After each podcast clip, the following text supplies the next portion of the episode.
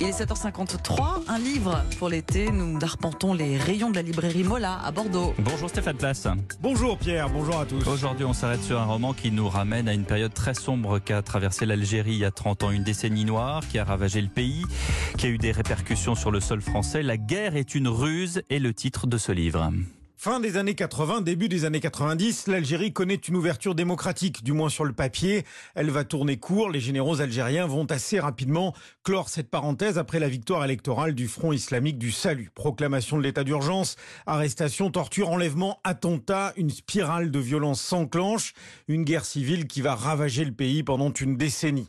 C'est ce cadre historique et géopolitique qu'a choisi Frédéric Paulin pour installer son intrigue, un polar qu'a adoré Monica Irimia, libraire chez Mola. Le Front du Salut islamique est en passe de prendre le pouvoir. À partir de là, si vous êtes fan du Bureau des légendes, vous allez adorer le personnage principal qui s'appelle Ben Lazar, qui bosse pour la DGSE, qui aime bien mettre un peu son nez là où il ne faut pas. Il y risque aussi son poste, il risque sa place.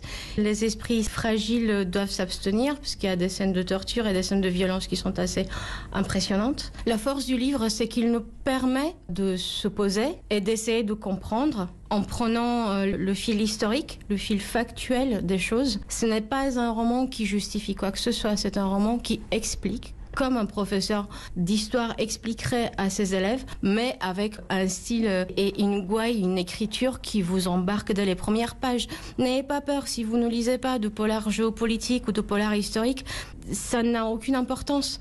Tout se joue encore une fois dans les personnages. Avec en particulier cet officier français de la DGSE qu'a donc créé Frédéric Paulin. Mon héros, qui s'appelle Tej Ben Lazar, est un agent de la DGSE français en poste en Algérie. Il s'aperçoit lors d'interrogatoires un peu poussés de terroristes euh, islamiques qu'il y a des liens assez étranges entre les renseignements militaires algériens et ces groupes islamiques armés, les GIA. Rapidement, il va avoir la conviction qu'il y a manipulation de la part des militaires. En gros, sa théorie étant que les militaires, pour rester au pouvoir, doivent continuer à avoir un pays qui sombre dans le chaos. Il va faire remonter ces informations au gouvernement français qui va commencer à prendre langue avec euh, les généraux algériens et leur dire il va falloir calmer le problème. Les généraux vont pas tellement apprécier et ils vont décider de mouiller la France au sens où ils vont commencer à manipuler le GIA vraiment pour euh, orienter en fait la violence de l'autre côté de la Méditerranée. La guerre est une ruse et le premier opus d'une passionnante trilogie que signe Frédéric Paulin elle se poursuit avec le tome 2, Les prémices de la nuit,